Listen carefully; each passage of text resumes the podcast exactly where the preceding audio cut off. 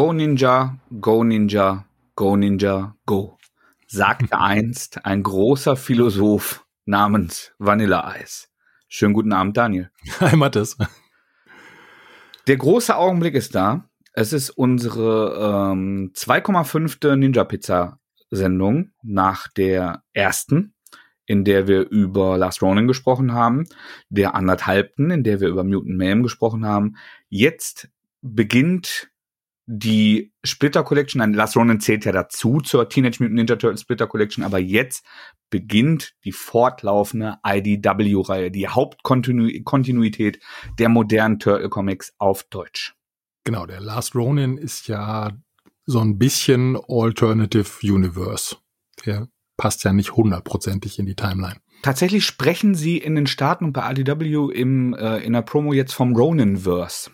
Ja, genau. Ne? Das habe ich auch schon gelesen. Da, also da ist ja, wir werden sehen, inwiefern im, äh, im Videospiel, auf das ich wirklich super gespannt bin, oh ja. ähm, sie da noch mal ähm, tiefer reingehen und tatsächlich neue Story-Äste erzählen.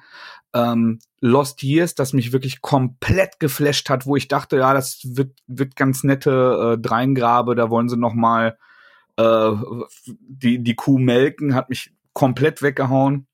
Und jetzt beginnt bald Last Ronin 2 in den Staaten. Mhm. Aber heute geht's eben nicht genau. ums Ronin-Verse. Nächste Folge wieder. Ja. Die wird auch gar nicht so lange auf sich warten lassen, denn äh, Splitter hat bereits verkündet, dass, äh, das machen wir noch eben, äh, die Lost Years ähm, noch dieses Jahr erscheinen werden, gehören zu den Januar-Novitäten, werden aber dann noch Mitte, Ende Dezember ausgeliefert, sollen unter den Weihnachtsbaum gelegt werden können, war die Aussage müssen unter den Weihnachtsbaum gelegt werden. Absolut, fast das sagen. unsere, ja, ja.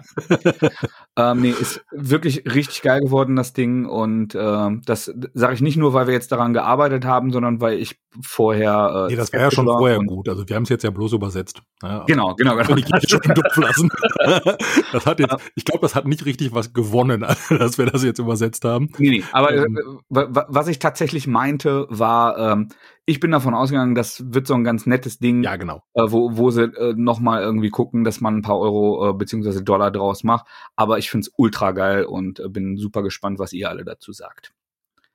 Genug vom Roninverse hin zum IDW Turtles Universum und äh, es eröffnet mit dem ersten Band einer ja äh, 1 zu 1 Übersetzung der IDW ähm, Collection, so heißt sie im Original, die Ultimate Collection. Ich will immer mhm. Ultimate sagen, das sind aber die Eastman ähm, Hardcover. Nee, nee, das ist die IDW Collection. Genau. Und dann adaptiert natürlich zur Spl Splitter Collection. Ne? Das Daniel, du hattest nochmal notiert, damit wir keine Fehler machen, was genau darin enthalten ist an Einzelheften. Ja, das sind die ersten zwölf Einzelhefte der fortlaufenden Serie und dann gab's One-Shots äh, zu jedem einzelnen Turtle und äh, zu Splinter. Die sind da alle drin und natürlich in der richtigen Reihenfolge. Ich habe die damals nämlich alle noch, als die erschienen sind, im Einzelheft gelesen und hatte dann nicht immer die äh, One-Shots auch parat, um die an der richtigen Stelle zu lesen, während du, glaube ich, von Anfang an die Collections gelesen hast, ne? Nee, ich habe tatsächlich anfangs auch äh, digital gelesen. Apropos digital lesen, ich mache das hier mal gerade aus. Ich dachte ja eigentlich hätte mein äh, Telefon ausgemacht, aber hey, das ist live. Ähm, ich habe anfangs tatsächlich äh, digital auf ah, meinem okay. Tablet die Einzelheft-Veröffentlichung äh, gelesen. Bei was im Ohr. Dann hast du, dann hast du zumindest eher als ich zu den Collections gewechselt. Da gibt's nachher irgendwann so ein Special mit Karai. Das ist, glaube ich, in dieser ähm, Universe-Reihe oder so. Das habe ich dann gar nicht gelesen gehabt, weil ich äh, nicht auf dem Schirm hatte, dass die Universe-Reihe da auch mit zugehört und so. Naja, äh, sei es drum. Genau. Ähm, geil ist es.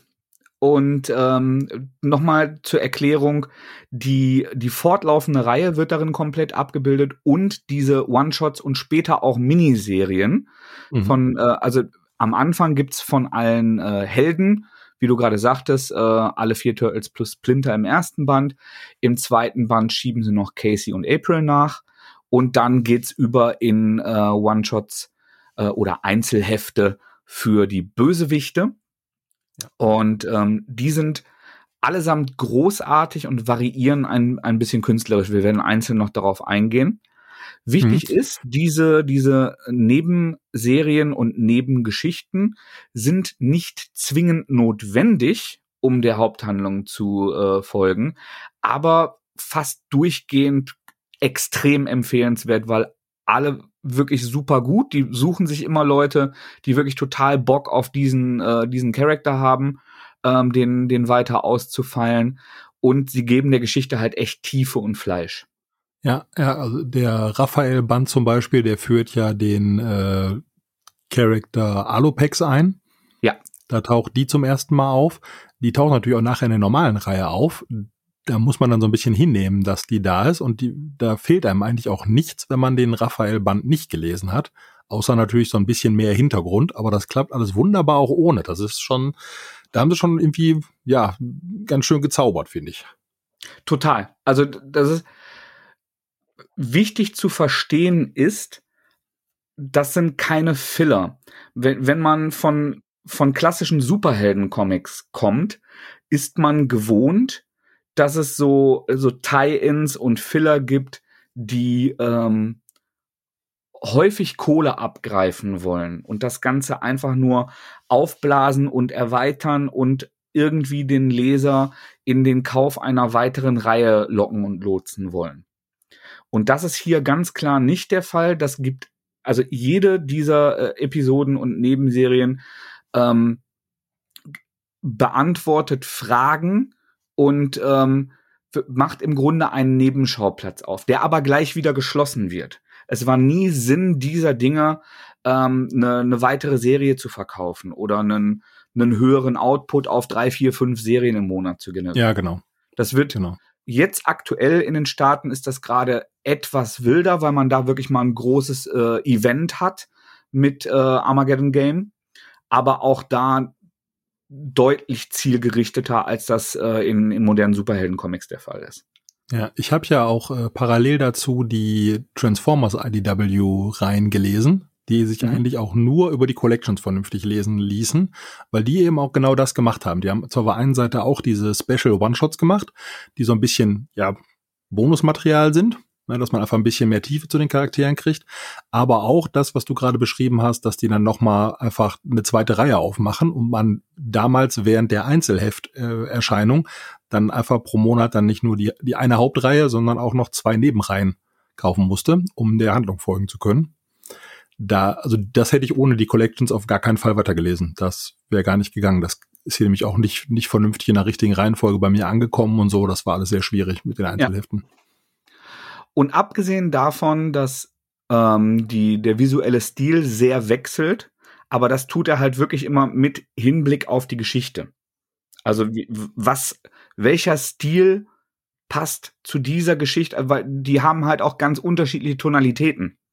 Die, äh, die Rückblicke, die Charaktere, ähm, die äh, Donny Story hat zum Beispiel ähm, so, so einen äh, sehr, sehr cartoonesken, äh, modernen Stil. Ähm, Michelangelos äh, Geschichte ist, äh, ich sag Michelangelo, warum sag ich Michelangelo? Äh, Michelangelos Geschichte ähm, ist, ist so eine Noir-Gangster-Pistolen-Sache, mhm. äh, wo, wo der Stil auch äh, visuell wirklich sehr schön dazu passt. Und wenn man damit leben kann, dass es visuell inkonsistent, aber immer der jeweiligen Geschichte, die sich tonal ändern, aber alle super schön wie ein Puzzle zusammengreifen, ähm, dann liest sich das wirklich auch richtig schön in einem durch. Ich habe einige Superhelden-Events in so Sammelbändern gelesen, ähm, wo ich irgendwann, also das variiert auch, aber dann die, äh, die, die Tie-Ins skippe und dann wieder zur Hauptreihe ja. ähm, blätter, weil da auch qualitativ bei den Zeichnungen ein so riesiger Schnitt ist weil man halt in der Hauptreihe den, den großen, den renommierten Künstler, der das halt verkaufen soll, bringt und bei den, äh, bei den B- und C-Helden dann eben auch Leute, die, die deutlich weniger Effekthascherei machen und dann aber nicht immer stilistisch äh, dafür was, was anderes Tolles, super passendes reinbringen. Und mhm. das ist hier aber der Fall. Ja, absolut. Ja. Wenn wir über ähm, die Übersetzung sprechen, ist das erste, was mir einfällt, das für mich leichter wurde. Also ich finde, und wir haben jetzt gerade unsere Korrektur der Korrektur abgegeben. Es, tatsächlich, wir haben jetzt Mitte ähm, Oktober und ich habe heute Bescheid bekommen vom äh, Sven Jachmann von Splitter, dass ähm, IDW auch ähm, das okay gegeben hat. Die schauen sich das natürlich nochmal an. Das ist auch äh, Teil von so einem Lizenzierungsprozess, dass nach einer Übersetzung nochmal geschaut wird, passiert das, äh, passt das mit dem Satz, sind die Logos da, wo sie sein sollen, ist das alles in, in unserem Interesse, ist das konsistent. Und das ist jetzt durch und jetzt geht's in die Herstellung. Und ähm, wir haben uns das nochmal angeschaut. Ich würde sagen, dass ich im Laufe der Bücher, wir haben zwei weitere jetzt schon, also auf, auf unserem Tisch liegt jetzt gerade Volume 3 Mhm. Wir haben Last Ronin Lost Years schon abgeschlossen und eingereicht und wir haben Volume 2 abgeschlossen und eingereicht, etwas früh. Also deshalb wird daran auch nicht gleich gearbeitet. Wir sind einfach super früh dran, weil wir so, äh, so hype waren und uns auch ein bisschen Luft machen wollen, weil wir jetzt gerade Zeit hatten, dran zu arbeiten. Wenn mal irgendwie ja. krank ist oder so, brauchen wir auch ein bisschen Puffer. Genau, oder im, im Hauptjob mal Dinge sind, die einen ein bisschen Absolut. mehr fordern, dann äh, das ist auch mal ein bisschen Problem. Genau, krank sein, genau. Kinderkrank, Hauptjob, das sind lauter so Sachen, die dann auch schon mal Deshalb, Zeit also, fressen. Und dann ist immer ganz gut, mal ein bisschen Puffer hat. Exakt, das, das war so der äh, Gedanke dahinter. Ähm, ich merke, also ich bin immer noch stolz und glücklich auf die Übersetzung des ersten Bandes. Ich merke aber, ähm, dass im, im Laufe der Übersetzung ich mehr Mut dazu habe, eigene Formulierungen zu benutzen und weniger Angst habe, die ursprüngliche ähm, Formulierung zu verfälschen. Ja. Verstehst du, was ja, ich meine? Wir waren ein bisschen flexibler insgesamt ne, mit dem, genau. was wir uns da so also, gedacht haben. Und dann einfach mal eine Sprechblase nochmal gelesen und dann. Mit jedem, neuen, mit jedem neuen Band werden wir weniger wörtlich. Ja, ich denke auch. Find, ich finde auch die Last Ronin-Übersetzung immer noch gut. Ja. Ich bin immer noch zufrieden damit. Aber ich glaube, das ist ein ganz natürlicher Prozess, dass man selbstbewusster darin wird, ähm, eigene Formulierungen zu finden. Ja. Ich, ich finde zum Beispiel eine, eine sehr, sehr gute Übersetzung, obwohl sie eine äh, etwas völlig anders macht, ist. Wahrscheinlich hast du nicht den Disney-Film Die Eiskönigin respektive Frozen gesehen oder wurdest du dazu auch genötigt? Doch, habe ich auch schon mal gesehen, ja, aber nicht im Original. Das heißt, ich bin also, da, also bin da nur, nur das. Da laufen die Songs auch relativ oft hier.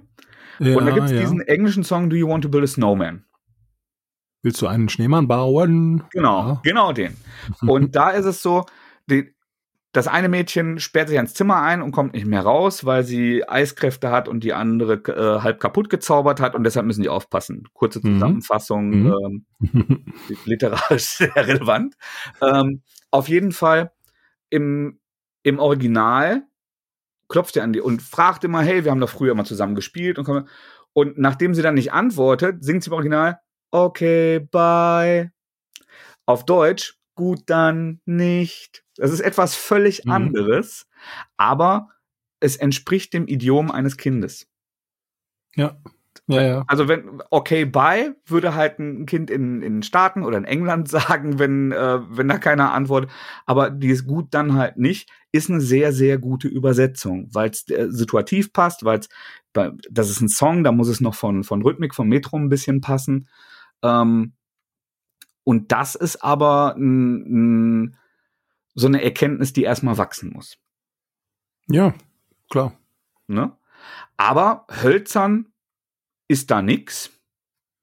Und äh, ich bin, wir, wir, wir konnten ja tatsächlich auch noch viele, äh, viele Sachen überprüfen und angleichen. Also wie gesagt, jetzt haben wir unsere Korrektur der Korrektur eingereicht und äh, haben da auch viele Sachen noch einmal aufgehübscht und gefunden. Was mir sehr leicht gefallen ist beim Übersetzen, ist eine, eine Tonalität für die Turtles, für Splinter. Ich, ich schreibe wahnsinnig gerne Splinter. Manchmal muss ja. der da nämlich ein bisschen einbremsen, wenn ich dann zu, äh, zu kalenderblattig und glückskeksig schreibe. aber. Ja, aber ein bisschen muss das ja auch drin sein. Ne? Also, das, das gehört ganz klar dazu. Das äh, ist schon, schon ein wichtiger Charakterzug von Splinter. Also gerade in der Reihe. Wir haben ja vorhin in dem äh, Mutant Mayhem Podcast, in der Folge, die wir aufgenommen haben, ja schon drüber gesprochen, dass Splinter ja häufig äh, variiert, so in den verschiedenen ähm, Inkarnationen, die wir so ja. kennen. Und der, der IDW Splinter ist ja schon so eine Mischung aus Jackie Chan und Yoda, ne? Das kann man ja nicht, kann man ja nicht verleugnen. G genau, noch, noch so ein bisschen. Ich, ich finde, der hat tatsächlich auch äh, Usagi Yojimbo drin. Also der, der wird bei dem, ja. beim Schreiben ja. auch mit, mit Sicherheit eine Rolle gespielt haben. Ja, so dieses archetypische Samurai-Bild halt sehr, auch. Sehr ne? gelassene, auch ja, diese, diese genau.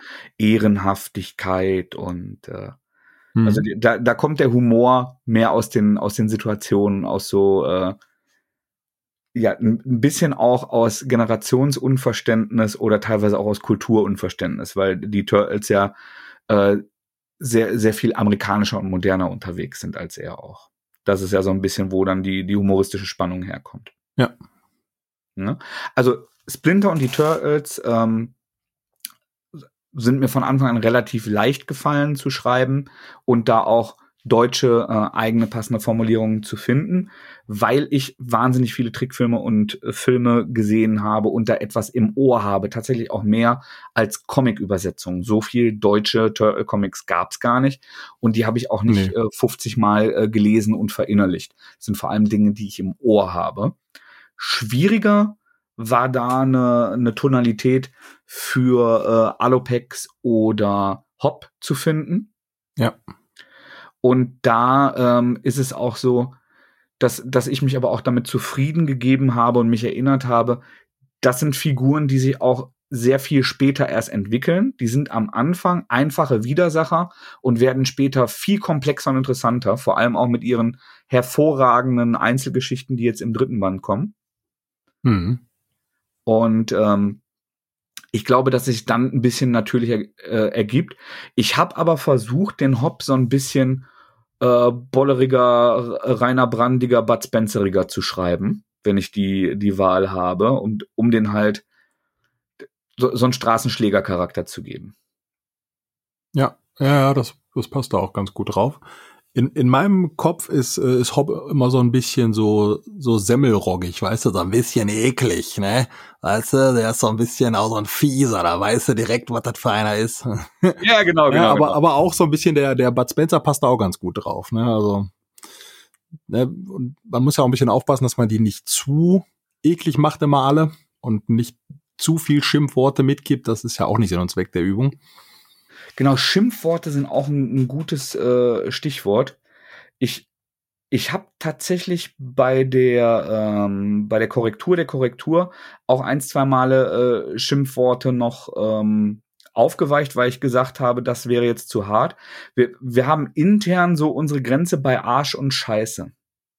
Ja, ja. Ne? Also das, das sind, glaube ich, so Sachen, die auch Kinder in der Regel, wenn sie nicht aus sehr sehr anständigem Haus, wozu ich dieses nicht zählen würde. Du deins? Je nach Tagesform. Ja. Also ich finde, das sind auch äh, für äh, erstmal erklärt man ja sowieso Kindern, wann man was sagen kann, aber wir möchten es und der, die Tonalität der Originalcomics auch, dass es familienkompatibel bleibt und Arsch ja, genau. und Scheiße in den richtigen Situationen gesagt, halte ich Kindern für zumutbar in einer Geschichte zu, äh, zu erfahren. Ja, äh, das sind jetzt auch nicht Comics für Fünfjährige unbedingt, ne? Also exakt. das kann man ruhig schon machen. Und da ist ja auch mal wichtig, wer das dann sagt, ne? Also ähm, Splinter sehe ich das zum Beispiel nicht sagen. Nein. Auf gar keinen Fall, nie. Äh, so, ein, so Seite sind, sind eigentlich nur Casey und äh, Raff, Raff äh, Kandidaten. ja, auf jeden Fall. Genau. Äh, den sowas da mal entgleitet. Leonardo ist da auch keiner für und Mikey ist einfach irgendwie zu lieb auch insgesamt. Ja, ja. Das, äh, Aber zu Hot passt natürlich. Ja, klar, und da, da muss es auch ein Stück weit, ne? Also da würde ich jetzt auch nicht weitergehen mit Schimpfwörtern unbedingt. Das, das muss dann ja auch nicht. Ähm, das kriegt man auch so aus dem Kontext mit, dass das nicht, nicht der netteste ist, ohne dass man den jetzt hier, weiß ich nicht, die ganze Zeit das F-Wort sagen lässt oder andere. Genau, also das, ja, also das da war aber so, mir schon unsere Grenze, ein. wo wir auch ja, genau. gesagt haben, sexualisierte äh, Flüche lassen wir raus. Ähm, ja, also das, das Wort mit F, das, äh, das Wort mit W wo es um Masturbieren geht. Das sind, das sind so Dinge, die auf jeden Fall in der Tonalität viel zu hart wären, auch wenn man Flüche teilweise anpassen muss.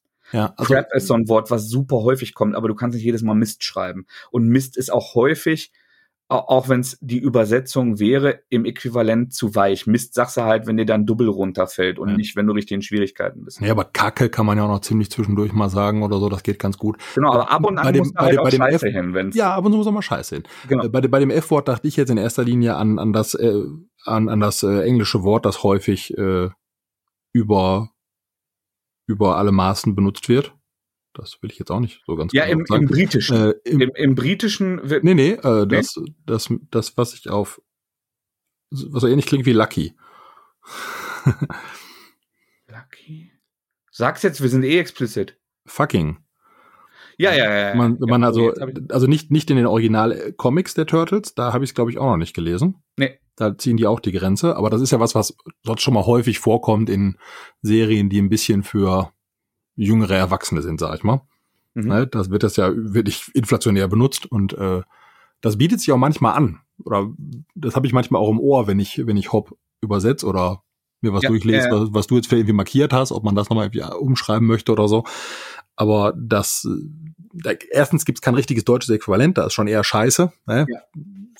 Fucking Sachen sagen wir einfach nicht im alltäglichen Gebrauch. Nee, aber Ähm, Fuck ist ja ein super weit verbreiteter Fluch, gerade so in, Ja. in unserem Alter. Also wie, wie oft, wenn man sich irgendwie auf, auf den Finger haut, wenn man was repariert, sagt man heute Fuck und nicht mehr Scheiße. ja, ja, Und, und erwischt dann dabei, wie die Kinder sagen, Mhm. nein, darf man nicht. Ich hab Kack, habe ich gesagt. Kack, habe ich gesagt. Äh, genau.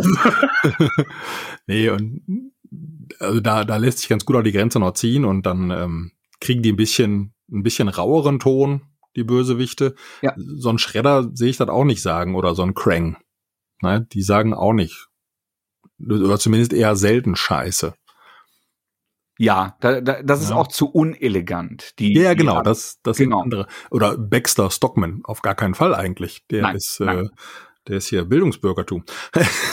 der wird das nicht Absolut. unbedingt sagen. Aber Hopp, Hopp halt, bei Hopp passt's. Der könnte eigentlich jetzt praktisch jeden, jedes dritte Wort könnte scheiße sein. Ja, den, den haben wir das definitiv auch, äh, auch sagen lassen. Ja. Aber ich in, in Zukunft, ich habe mir vorgenommen, ich habe für, für jede im Vorfeld existente Figur habe ich irgendwelche Hörproben in meinem Gehirn, wenn ich schreibe. Hopp wird Bud Spencer sein und ich werde da beim nächsten Mal auch vorher noch äh, irgendeinen Bud Spencer Film gucken, um mich inspirieren zu lassen. Klingt, als würde ich eine Dachrinne fressen. Nein, aber das ist. Früher hast du mir Dampf zugeschlagen. nee, aber, aber ich verstehe schon, was du meinst, ja. Also ich habe ja dann, wie ich schon sag, ich habe ja auch dann verschiedene Figuren so im Kopf, wenn ich die, äh, wenn ich die lese. Und der Hop ist ja auch dermaßen vielschichtig, dass man da auch eigentlich mehrere Figuren für braucht. Also zumindest später, wie der sich so entwickelt. Ja, Im Augenblick ist der schon eher so der Böse. Gerade im ersten Collection-Band, das ist dann einfach so der Böse und man findet ja auch erst so im Laufe der äh, ersten paar Hefte raus, warum der überhaupt der Böse ist. Das ist ja ganz geschickt eigentlich eingewoben, wie das auch so funktioniert. Also das haben sie das gemacht, ja. fängt ja nicht so ganz simpel mit so einer mit so einer Origin Story an, sondern das arbeitet ja viel mit Rückblicken zwischendrin. Man kriegt immer nur so Häppchen von dem, was denn überhaupt äh, zu zu welchem aktuellen Ereignis geführt hat und so. Also das ist schon ziemlich gut. Ja. Macht ja auch ein bisschen den Reiz aus, ne? Immer immer wieder einfach nur Sachen mit einer Origin Story anzufangen. Puh, ist halt auf Dauer auch äh, Fehlen darf sie bei so einem Reboot, wie das da steht, Natürlich nicht. Auch, aber sie haben es sehr elegant Aber gemacht. genau, Dass man erstmal ins kalte Wasser geworfen wird und dann nach und nach die Erinnerung entwirrt und dass, dass man als Leser die Erinnerung auch teilweise gleichzeitig mit, ähm, mit den Charakteren zurückerhält. Ja, ja, richtig. Also das, das ist, ist, ist ja ziemlich, ziemlich spoilerfrei. Ähm, das fängt ja an mit einer Auseinandersetzung zwischen Splinter und den Turtles und Hop und so Straßenschlägern. Da sind wir ja wirklich mittendrin am Anfang auf Seite 1. Genau. Und wenn man jetzt gar keine Ahnung vom Thema hat, muss man sich da schon fragen, wer sind denn die und warum? äh, Hop ist ja auch äh, ins Leben gerufen für die IDW Collection. Den gab es vorher nicht, wenn ich mich nicht völlig irre. Nein, du hast Und, genau ähm, wie Alopex. Dann, genau. Und dann hat man ja als Leser so oder so so ein bisschen diese Frage, wer ist denn der überhaupt? Was soll denn das? Und kriegt dann ja Stück für Stück so diese, diese Origin Story zusammengepuzzelt. Das finde ich schon sehr schön. Ja. irre viel Spaß macht das Ding und das, das Übersetzen macht's auch immer mehr. Und ähm, wir, wir sind ganz gut eingegroovt. Ja. Und abgesehen von, äh, von Rechtschreibfehlern, die du nochmal plattbügelst, ist dein großes Steckenpferd ja die, äh, die feudal-japanische äh, Kultur, so, so eine gewisse Etikette, die eingehalten äh, wird. Wir haben sehr viel drüber gesprochen und das war tatsächlich auch im, im Lektorat hinterher nochmal ähm, eine Diskussion, wann ist im, Eng im Englischen gibt's nur die Anrede you. Aber wann ist es du, wann ist es sie, wann ist es ihr, wenn Splinter, äh, wenn Splinter angesprochen wird? Ja, ja, absolut. Denn er ist ja ein, ein Lehrmeister. Jetzt haben wir aber schon sehr viele gute ähm, Audioübersetzungen von diesem Verhältnis gehört in vielen Filmen und Serien und haben uns im Grunde auf die Regel geeinigt, wenn sie mit ihrem Vater sprechen, sagen die du. Ich sage ja nicht, Papa seid ihr, Ne? Ja. Oder Vater seid ihr. Also könnt, könnte man je, wenn man tatsächlich so einen alten Samurai-Film äh, schaut, könnte es vorkommen. Aber die Turtles haben eben auch ähm, westliche moderne ähm, Zivilisation erfahren. Und ja, ja, wenn du hier jetzt äh, Nesthäkchen guckst oder so, da sprechen die Kinder auch ihre Eltern mit sie an. Ne? Vater, reich dir mir bitte das Salz herüber. Nesthäkchen, äh, Alter, ich ja, vergesse Nesthäkchen, krass, ne? du bist. Ich bin ganz schön alt. Das ist schon, ist schon nicht mehr schön. Ich, ich kenne auch Schwarz-Weiß-Filme. Also aus, aus, aus, dem echten Leben, nicht nur von, äh, nicht nur von RTL 2. Nicht nur, wenn wir es bei Mad Max mit Absicht machen. Ja, genau. genau, also ähm, das das war eine, eine wichtige Frage, die es zu klären galt. Und die äh, im Grunde ist unsere Regel jetzt intime Situationen und auch eher Situationen, in denen Splinter mit einem einzelnen Turtle spricht, weil das sehr persönliche, sehr intime Gespräche sind, wird geduzt, wenn, wenn Father gesagt wird. Ähm, in, in allen anderen Anlässen ist es eigentlich eher ähm, seid ihr, also Meister ist sowieso immer ihr, weil ja. das ist ähm, das ist Etikette, wenn's, äh, wenn wir im Dojo, wenn wir in einer Trainingssituation sind und da spielen Dojo und Training und zu Hause wohnen ja auch zusammen. Das ist auch noch so ein Ding, dass da die Szenarien wechseln. Und ähm, tatsächlich lassen wir, glaube ich, April und Casey ähm, auch abwechselnd siezen und, ähm, und ihren. Ja, ja, immer so ein bisschen je nach der Funktion, die Splinter auch gerade so erfüllt. Ne? Es gibt da äh, irgendeine so Szene, die so um Weihnachten oder so spielt, oder zumindest so eine Weihnachtenartige ähm, Kulisse hat, wo Absolut, Splinter den, den Turtles, also, ja genau, äh, wo Splinter den Turtles dann äh, ihre farbigen Bänder schenkt und so. Ja. Ähm, da sind sie alle zusammen, aber da wird natürlich geduzt. Ne? Das ist ein, ein, ein, ein völlig familiäres äh, Umfeld. Genau. Da lassen wir sie duzen. Ich glaube, das haben wir mittlerweile auch ganz gut drauf, einfach da nicht mehr so viel drüber nachzudenken, sondern die einfach mal zu machen. Absolut, aber das war ein, ein super interessanter Prozess, der, glaube ich, für, ja. die, für die Hörer auch ähm, interessant ist. Wir haben, haben da sehr viel gewechselt und haben uns super viele Gedanken drüber gemacht, wie gewechselt wird. Im Lektorat hat ähm, der, der Sven, der die, die Reihe und die Figuren aber einfach nicht so kennt, auch wenn er sie langsam lieben lernt tatsächlich. Mhm. Das war vorher gar nicht so äh, seine Cup of Tea. Der, der mag vor allem ähm, alte äh, Horrorszenarien und sowas. Der kommt äh, aus einer ganz anderen Ecke. Aber der hat eben vor allem Inkonsistenz gesehen. Ja, genau. Dass, dass mal gesiezt, mal geduzt, mal ja. geirrt wird und hat äh, anfangs versucht, das so ein bisschen zu vereinheitlichen, bis ich ähm, dann nochmal mit ihm geschrieben habe und erklärt habe, nee, nee, pass auf, das, ja. das folgt schon so einem äh, bestimmten System. Und wenn man die Turtles äh, verfolgt und mag, äh, dann muss das tatsächlich auch wechseln. Da haben wir uns viel bei gedacht und äh, haben das dann wieder in, in Ursprungszustand versetzt. Das ist nämlich die Art, wie, ähm, wie häufig mit Lektorat zusammengearbeitet wird, dass der Übersetzer, der wird zwar korrigiert, muss aber, weil der Lektor eben nicht immer äh, die Sachkenntnis hat wie der Übersetzer, nochmal sagen, das mag jetzt sprachlich eleganter sein, ist aber aus diesem Grund nicht gut. Ja, genau. Das ist so das Ping-Pong-Spiel, was da passiert. Ja. Und äh, tatsächlich bei, äh, bei dieser ganzen Ninjutsu-Geschichte und äh, wenn es darum geht, wie wie ich jetzt ein bestimmtes Geschlecht übersetze oder wie ähm, eine ne Technik, wie, wie ein Artikel, denn da haben wir äh, auch ähm, englische Artikel sind ja ohne Geschlecht, also ist the ist nicht der, die oder das. Ja, da brauchst du nicht mal drüber sinnieren müssen. Ich genau, und da brauche ich, brauch ich immer ja, dich.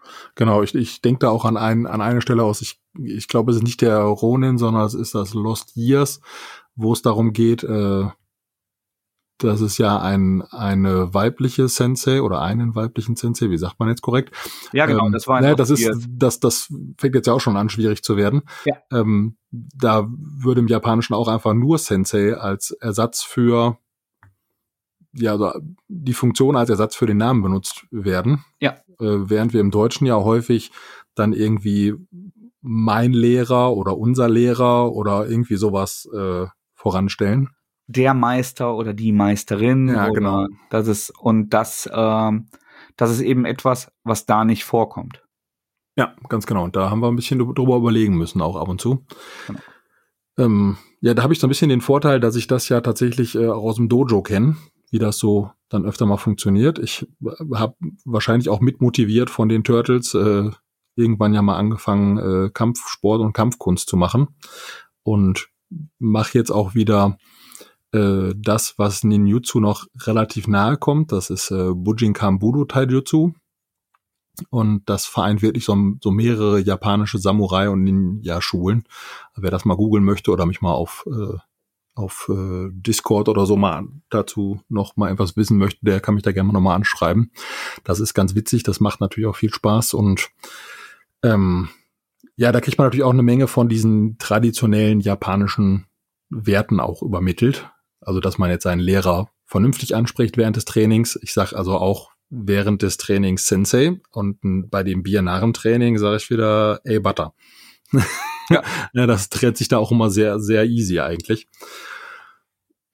Aber weil du also, das so lange das, machst, hast du da halt eine gute Antenne für. Ja, ich denke schon, das klappt auch ganz gut. Und ich mache nicht mit, weil ich so ein Körperklaus bin, aber äh, wenn man sich jetzt von dir mal aufs äh, Gesicht hauen lassen wollte, dann könnte man auch äh, wo oder wie zum Probetraining kommen? Dann gerne mal hier bujinkan-duisburg.com. Das gibt's aber auch in, in so ziemlich jeder großen Stadt kann man das irgendwie finden. Also wer da mal Lust hat, nach Bujinkan zu suchen, der findet auf jeden Fall was in seiner Nähe. So. Nicht, äh, nicht bezahlte Werbung, sondern genau. äh, von Herzen äh, gemeinte Empfehlung. Ja. Wer sich dafür interessiert. Äh, ich finde das wahnsinnig interessant und aufregend, aber ähm, wir müssen uns nichts vormachen. Ich wäre sehr, sehr schnell nachhaltig verletzt, wenn ich mitkommen würde. Deshalb tun wir das nicht. Und ich meine nicht seelisch. Ach, das hält sich eigentlich in Grenzen. Also das ist Nein. Das, das Nein. ja, wir gehen wir da nicht zu sehr ins Detail, aber wir sind da schon alle auch nett zueinander. So ist es jetzt nicht. ich bin neulich bei einem Spaziergang mit äh, Timo Würz in Hamburg, den ich da getroffen habe, weil ich beruflich da war, auf einer nassen, glatten Fliese auf der Hamburger Einkaufsstraße ausgerutscht und bin einfach wie ein Baum hingefallen. Ich wäre tot. Ich wäre nach 15 Minuten tot.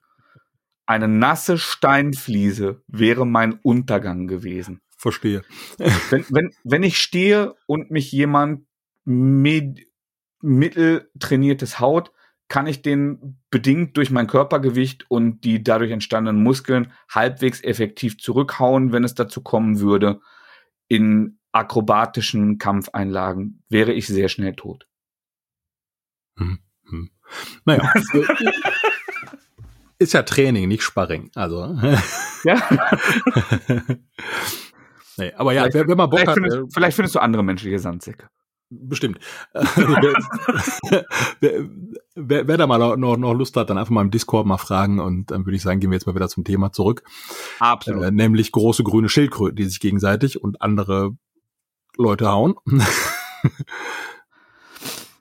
Ja, wir haben äh, sehr, sehr viel jetzt schon über Übersetzungsdetails gesprochen. Ich hatte so ein bisschen die, äh, die Befürchtung, dass wir da gar nicht äh, so viel äh, in die Tiefe gehen können, aber das, äh, da haben wir einen guten Flow für. Ich bin äh, zufrieden. Ja. Ich würde vielleicht noch mal auf äh, so, so einen kleinen äh, Rezensionsblock einführen ähm, und das Buch ein bisschen rekapitulieren so zum Schluss hin, denn ich habe, glaube ich, wenig Comics so oft gelesen wie diesen Band. Ich habe das bei Erscheinen in digitalen Einzeldingern ähm, gelesen. Ich habe, als das ähm, Hardcover, also diese englische Vorlage für das, was wir jetzt übersetzt haben, rauskam, habe ich es einmal gelesen.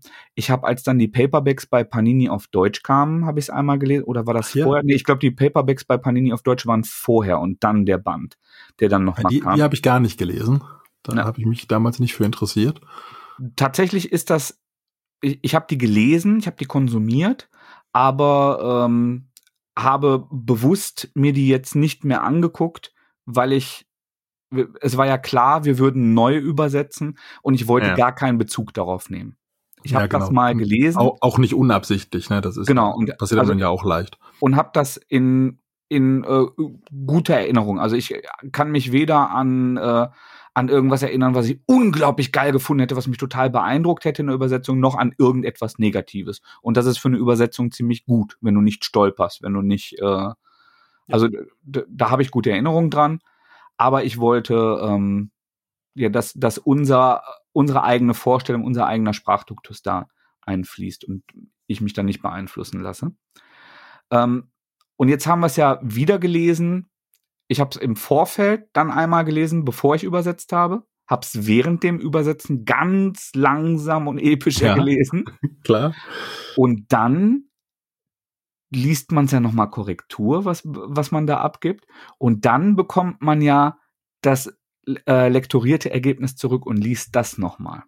Ja, das haben wir jetzt wirklich oft gelesen. Also ich habe, glaube ich, auch, ich habe ich habe es beim, Erscheinen gelesen und ich glaube danach noch zweimal so zu meinem privaten Vergnügen, ja. bevor überhaupt klar war, dass wir das mal übersetzen würden. Und dann jetzt ja auch diese paar Iterationen ne, zwischen nochmal lesen und übersetzen und korrigieren und nochmal korrigieren. Genau. Und dann sollte man meinen, dass einem das zu den Ohren rauskommt, tut's bei mir null. Ich find's immer, nee, auch, also auch beim letzten Mal jetzt, äh, das ja dann das sechste Mal, glaube ich, war, dass ich den ganzen Bums gelesen habe, finde ich immer noch geil und unterhält mich das. Ja, also es gibt ja immer, immer mal wieder so, so Geschichten oder Story Arcs, die ich mehr oder weniger interessant finde. Ja, ich bin insgesamt nicht so ein Riesenfan von den äh, Triceratons. Mhm. Ja, das war ohne jetzt ohne jetzt auch sagen zu müssen, das finde ich voll schlecht. Wäre besser, wenn es nee, nicht aber das oder so. war bei mir auch aber, so, ein, äh, so eine kleine Talfahrt, ja. Na, genau, dann gibt's eine Menge so die einfach diesen diesen normalen Null-Level hat, der einfach voll gut ist, schon. Mhm. Und dann gibt's noch ein paar so richtige Highlights wie History of the Foot Clan oder so. Die sind im zweiten Band. Und das finde ich schon ganz toll. Im ersten Band ist es für mich ähm, der Splinter One-Shot, der ja, ja. größtenteils oh, ja. von oh, Japan. Oh. spielt und auch auch sehr intensiv ist. Also ja. Mir ist der Name des Handlung allein entfallen, aber der hat ja. äh, tatsächlich auch einige äh, Lock and Key äh, Side Stories gemacht, der den Splinter äh, One-Shot zeichnet. Mhm. Aber ja, äh, es ist wahnsinnig gut, weil was dieser Band macht, der, der legt jetzt äh, die, die Grundlage für eine der am längsten fortlaufenden äh, US-Indie-Serien überhaupt, glaube ich. Also die sind bei Heft 150 ja. ohne Resets und da haben wir jetzt die ganzen, ähm, also so gut wie bei 150, glaube ich. Ja, aber so un ungefähr da sind. Der, ähm, glaub, die, die, die, die, fantastische Sophie Campbell äh, be beendet bald ihren aktuellen Run, die ist aktuell die Hauptzeichnerin. Ja. Ähm, und es wird die Grundlage für etwas gelegt, was so lange gelebt hat, und es ist kein Ende in Sicht jetzt gerade. Also es ist nicht, dass äh, bei IDW man merken würde, es wäre eine, eine längere Distanz. Im Gegenteil, es sind jetzt gerade viele Events und äh, Seitenstories offen. Also offenbar läuft das gut. Last Ronin kommt dazu. Ähm, und man merkt, dass Leute, die dieses Franchise wirklich lieben, es von Anfang an saukomplex verdrahtet haben die haben von Anfang an wirklich eine, eine große Mindmap gehabt, was muss hier rein. Und ja, alles, was dann später nochmal Bezug drauf genommen, wo es sich angeboten hat und so, das, also das ist schon wirklich sehr, sehr gut durchdacht alles. Wir sprechen hier von, von einer Geschichte, die entstanden ist aus einem Treppenwitz von, von zwei Kumpels, die, die rumgeblödelt haben und äh, äh, Frank Millers Daredevil cool fanden. Und das Ganze verarscht haben und da so, so eine Satirezeichnung von gemacht haben. Und das wurde dann zu einer Zeichentrickserie, wo ganz viele Leute am Reißbrett total bescheuerte Mutanten gemacht haben, um Spielzeug zu verkaufen, jo. die dann wieder in die Serie irgendwie mit, mit einem Brecheisen reingehämmert wurden, weil das mussten auch nur Kinder verstehen. Die haben jeden Unsinn dann halt für bare Münze genommen. Das ist jetzt eben so. Und daraus sind aber total liebenswerte, interessante Charaktere und Figuren entstanden. Ähm, da, daraus ist ein Bebop und ein Rocksteady, also ikonische Figuren entstanden. Und was die IDW-Serie jetzt macht, ist, dass sie diese vielen Komponenten von dem Franchise, die ultra goofy, die total bekloppt sind, jetzt so verdrahtet, dass sie für einen Erwachsenen mit gewachsenen Ansprüchen an Unterhaltung, an Komplexität einer Geschichte funktionieren und Sinn machen. Dass du zum Beispiel, Raphael war immer der, der Einzelgänger, der Eigenbrötler. Gibt's aber keinen Grund für, der ist halt eben so. Das ist eine von, der ist genauso aufgewachsen, der ist halt eben so. Ja, genau, das kann man einfach mal so hinnehmen. Der ist halt charakterlich anders, ne, wie Gen genau. Mein, meine beiden Söhne charakterlich völlig unterschiedlich sind. Absolut, ja? das, das war, das, hat vorher, aber wie es jetzt hergeleitet genau. wird, warum er so ein bisschen aus der, aus der Art geschlagen ist, ähm, ist ganz, ganz toll und gibt ihm Dimension, gibt ihm Tiefe. Ja, Diese, absolut. Also das ist ganz, ganz toll gemacht. Und auch so andere Charaktere, die die einfach dann irgendwie so einsammeln und äh, in die in ihr Gesamtuniversum einbauen, das ist richtig cool. Ja, die Casey Jones, wie wie Casey Jones und äh, seine Backstory, wo wo tatsächlich auch dramatische ernste Sachen, häusliche Gewalt, Alkoholmissbrauch, das sind Dinge, die ähm, in in einem Rahmen, der für ältere Kinder und junge Jugendliche absolut darstellbar ist, auch behandelt werden. Das heißt also, wo, wo dann ähm, tatsächlich auch gesellschaftskritische oder gesellschaftsreflektierende Themen dazukommen.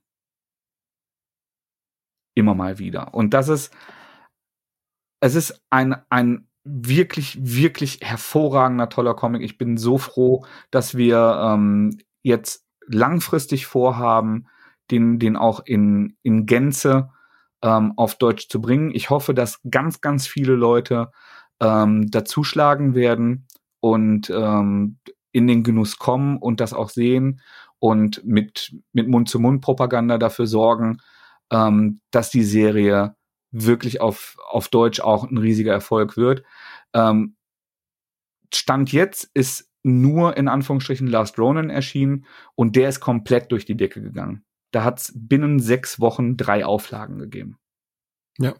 Das und das ist, ist wirklich Irrsinn. Unheimlich viel. Genau. Ja, und da bleibt einfach nur zu hoffen, dass die Leute auch so viel Spaß daran haben wie wir eigentlich. Weil sonst würden wir es wahrscheinlich auch nicht machen. Das muss man schon machen, wenn man da irgendwie Bock zu hat. Das kann man nicht einfach so runter übersetzen. Genau, aber also wir machen das jetzt äh, für äh, für Splitter und wir, wir haben was davon, dass wir das machen. Wir, wir ja, waren da sowieso schon äh, vorher involviert und also emotional wie, wie auch thematisch. Und deshalb können wir jetzt viel erzählen, dass das total geil ist. Aber mir war wichtig, nochmal zu betonen, wir, wir mussten den Bums jetzt hundertmal lesen und das hat hundertmal Spaß gemacht. Ja. Klar machst du auch mal Pause, weil dir der Kopf qualmt und weil du das alles sehr konzentriert machen musst. Aber wenn man das so oft durchgeht, und man immer noch lächelnd davor sitzt und sich denkt, boah, das ist aber geil und nicht, boah, wie, wie viel von der Scheiße muss ich denn jetzt noch machen? Das ist, ist schon ein Qualitätsmerkmal, das über persönlichen Geschmack weit hinausgeht. Und ich habe es jetzt tatsächlich auch meiner äh, Frau zu lesen gegeben, den, den ersten Band. Die hat noch mal drüber geguckt und die ist sonst überhaupt keine Comic-Leserin äh, und hat da gar kein Sitzfleisch. Und die ist jetzt tatsächlich auch durch den äh, Changes Constant Arc, also durch dieses erste Viertel, ist mhm. durch und äh, motiviert weiterzulesen. Und das ist äh, für mich auch nochmal ein Indikator gewesen, dass wenn man sich für diese Figuren ein bisschen interessiert und man da ein bisschen Sympathie für hat, das ist bei ihr der Fall, ähm, dass man dann sehr schnell äh, merkt, was es für eine äh, toll erzählte und konstruierte Geschichte ist. Ja, so, so ein bisschen Bock muss man schon haben, ne? Also hier ja, sicher. zwei Meter große Schildkröten und so, da wenn man da nicht viel mit anfangen kann, dann kommt man da, glaube ich, schlecht rein. Wenn, wenn du sonst eher Arthouse-Filme guckst ja, und klassische Literatur liest, ist dann es ist das vielleicht für dich. Aber dann hast du vermutlich diesen Podcast auch nicht 45 Minuten gehört oder ja, hast echt ein Problem. Ja. Daniel, es war mir ja. ein seelisches Blumenpflücken. Wie immer. Ne? äh, wir entlassen euch jetzt äh, in. Ich nehme an, wir werden diese Folge sehr zeitnah veröffentlichen, ähm, wenn es auf die äh, Veröffentlichung vom ersten Band zugeht. Äh, wir sind sehr gespannt auf euer Feedback. Der, der Daniel wird das im Discord bekommen. Ansonsten könnt ihr mich äh, zum Beispiel auch per Mail erreichen oder äh, über Daniel oder über Andreas bestellen ja. lassen. Ähm, wir sind ganz, ganz gespannt drauf, äh, wie euch die Reihe gefällt. Und ähm, Kawabunga.